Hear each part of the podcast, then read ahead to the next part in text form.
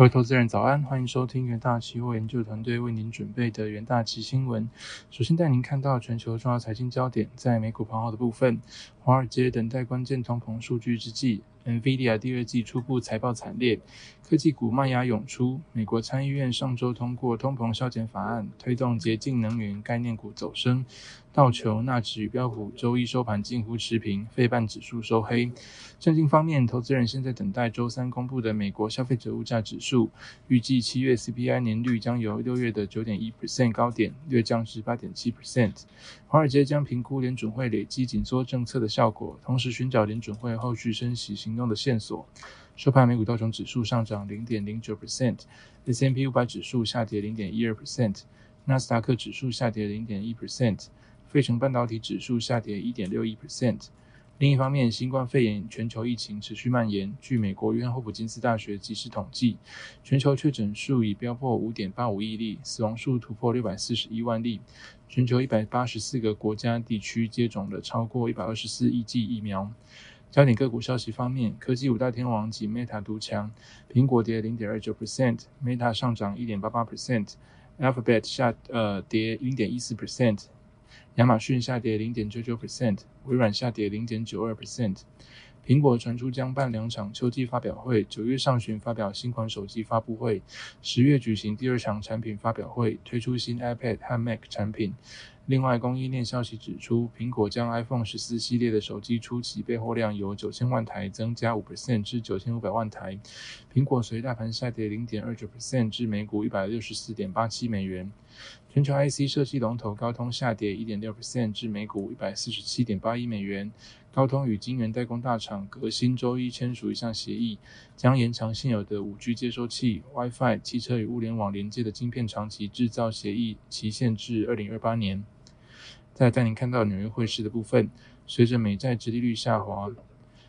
美元指数周一走软，回吐上周公布非农报告后的部分涨幅。投资人接连关注，接着关注周三的通膨数据，寻找联准会下一步行动的相关线索。澳币纽约强。强弹，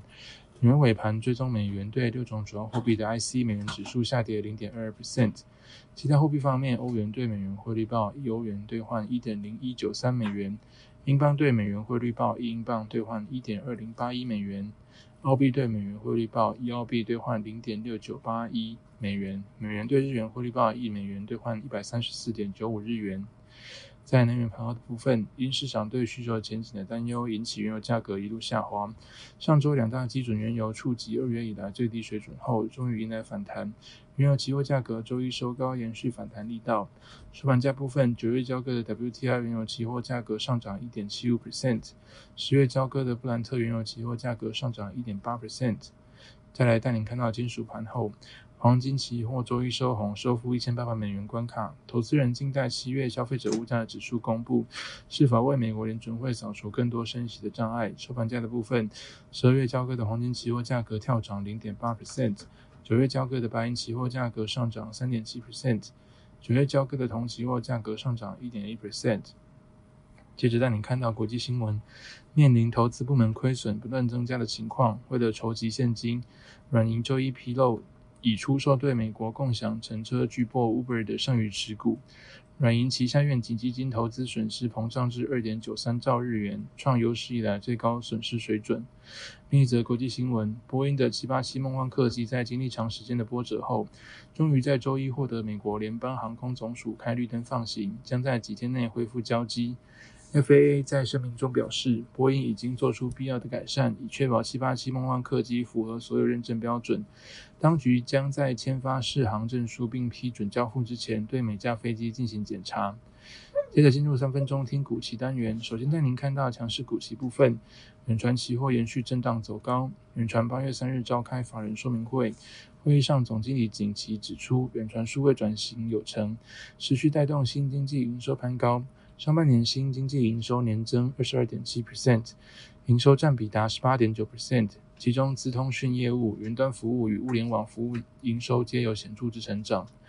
呃，研究元大企研究团队认为，在国际电信业务逐渐恢复，加上行动服务营收持续成长，公司业绩渴望维持稳步成长之趋势。八月八日，远传期货上涨二点五二 percent，期价延续震荡走高。而在弱势股期方面，联电期货短线走弱收黑。联电今日受到政治情势干扰，联电创办人曹新成日前宣布捐赠三十亿金台币强化台湾国防，为避免影响公司营运，联电紧急发声明划清界限。不过市场反应保守，导致今日联电期价以下跌作收。元大研究团队认为，联电近近年在伺服器、网通、车用等需求持续仍成长，但近期事件为公司营运带来不确定性，恐造成期价波动。八月八日，联电期货下跌二点二六 percent。期价短线走弱收黑，再带您看到 H 五十，呃，疫情复燃难解，H 五十延续偏空。中国南海省三亚市新冠疫情升温，该市宣布全市社区、村居小区。